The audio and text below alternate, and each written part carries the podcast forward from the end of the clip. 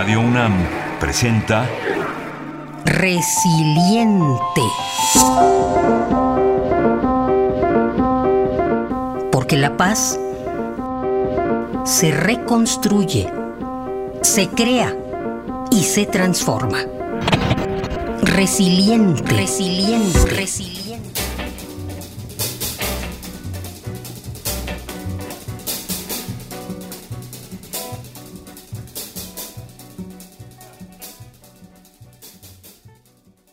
Tina Modotti, Trashumante Eterna.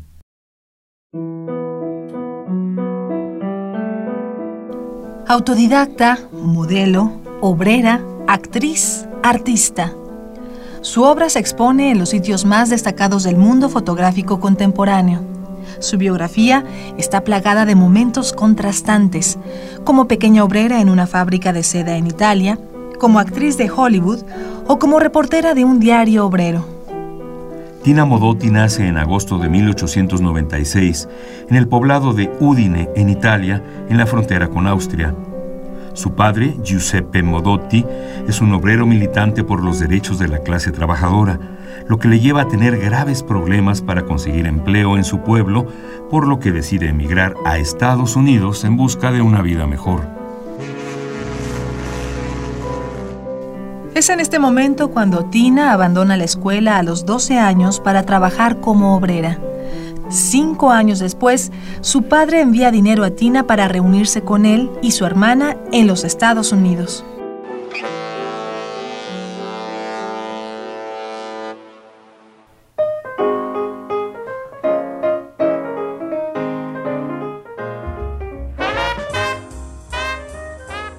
En San Francisco, al lado de su familia, Tina se emplea como cajera, empleada de almacén, costurera y modelo.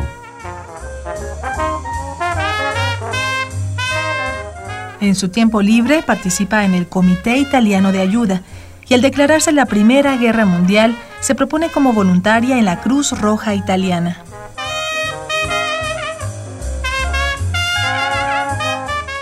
Un año más tarde viaja a Los Ángeles donde obtiene sus primeros papeles como actriz en Hollywood. Durante esta breve carrera, Tina Modotti cuestiona el papel de las mujeres como objeto sexual en la industria del cine.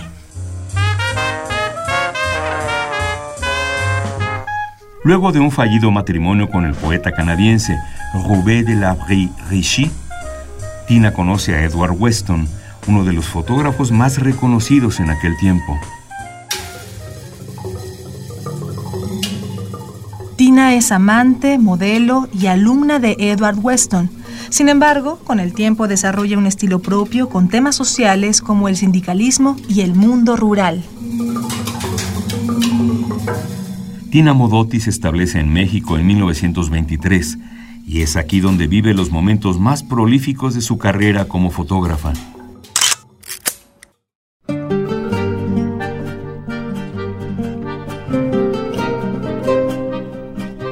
Para las ideas de aquel entonces, la personalidad de Tina Modotti causaba gran revuelo.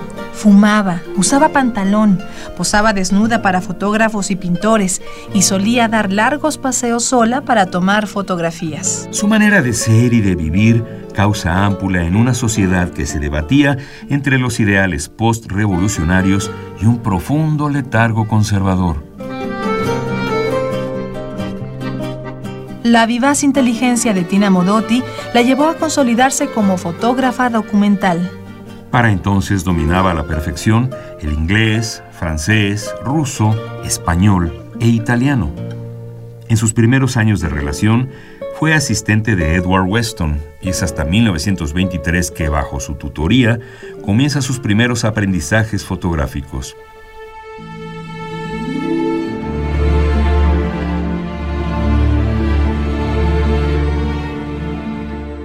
Escribe Elena Poniatowska en el libro Tinísima.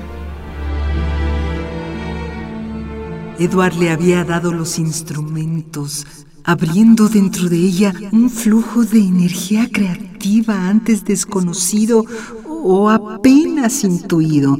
Y las placas de gelatina y plata, el celuloide, la emulsión y la luz para fijar la imagen eran elementos del descubrimiento que él, sin más, había puesto en sus manos.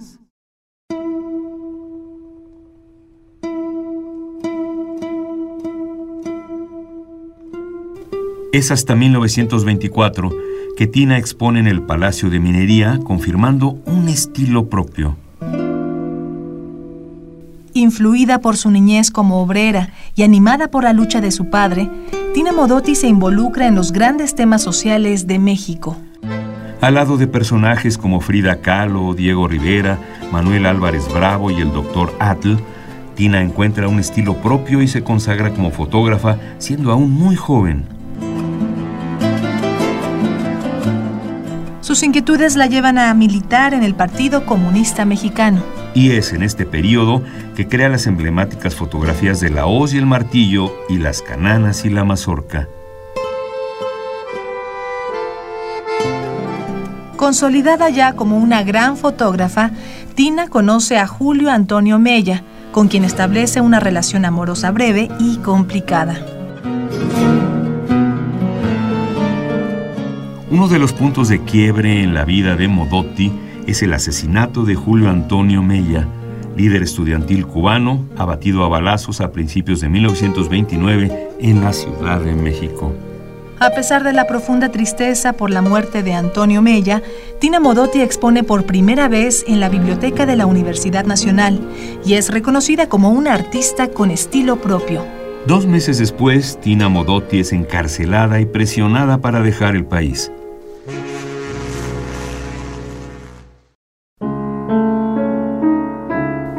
En 1930, Tina Modotti zarpa hacia Europa y se establece en Berlín, donde pasa algunos de los años más fríos y tristes de su vida. Luego de un tiempo en Alemania y Rusia, Tina Modotti se establece en España, donde logra retomar el color de la vida al lado de artistas e intelectuales de la época como Dolores Ibarruri, Ilya Ehrenburg, Rafael Alberti, María Teresa León, Pablo Neruda y Antonio Machado, entre otros muchos.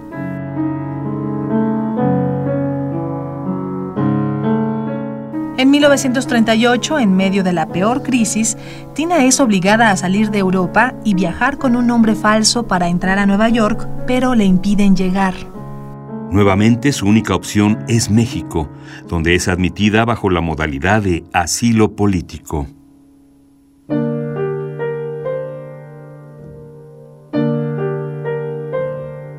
Seriamente afectada en su salud por aquellos primeros años como niña obrera, cansada de viajar de un lado a otro y con una larga tristeza a cuestas por la muerte de Antonio Mella, Tina Modotti muere en enero de 1942 a los 46 años de edad en la Ciudad de México.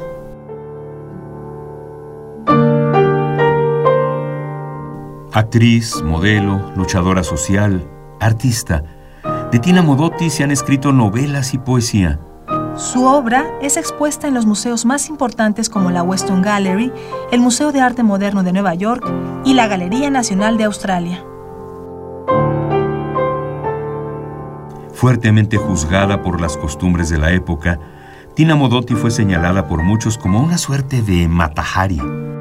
En restitución de su memoria y del amor que ella tenía por México, Pablo Neruda le regala un poema.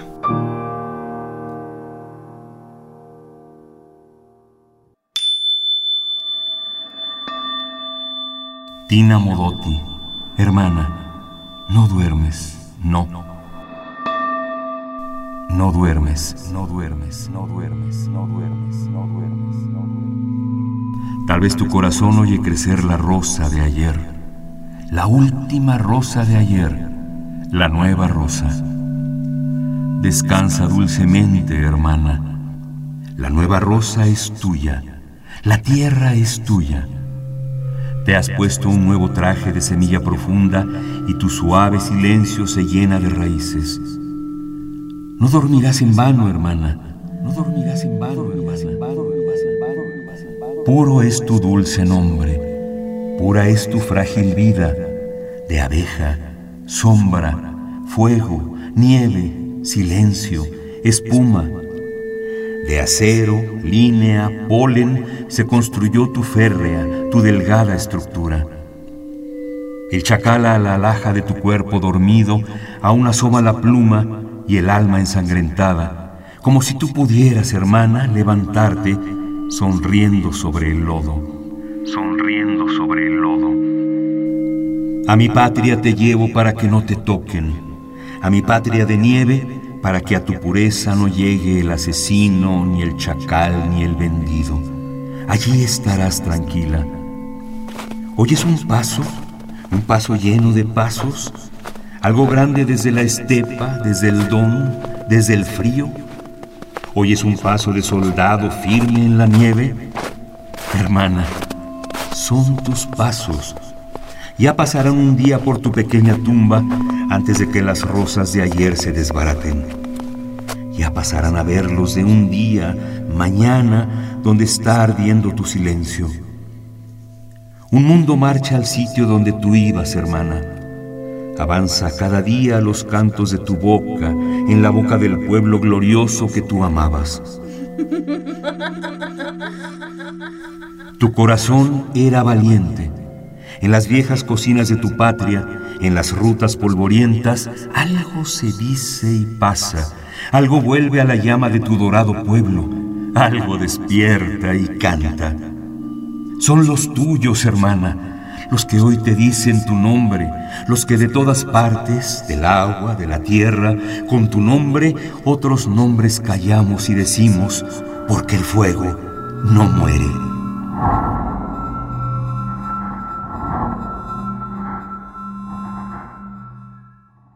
Del poemario Tercera Residencia, México, enero de 1942.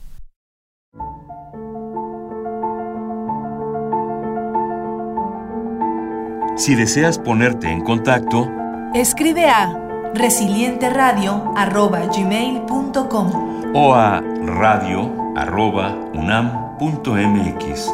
También visita nuestras redes. En Facebook y Twitter somos Radio UNAM.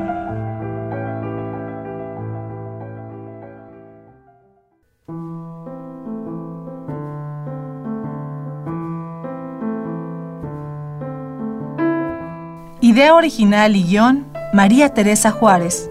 Voces, Juan Stack. María Sandoval. Tessa Uribe. Controles técnicos, Kevin Muñoz.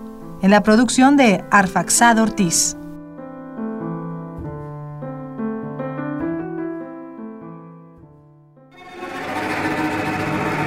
Radio UNAM presentó Resiliente.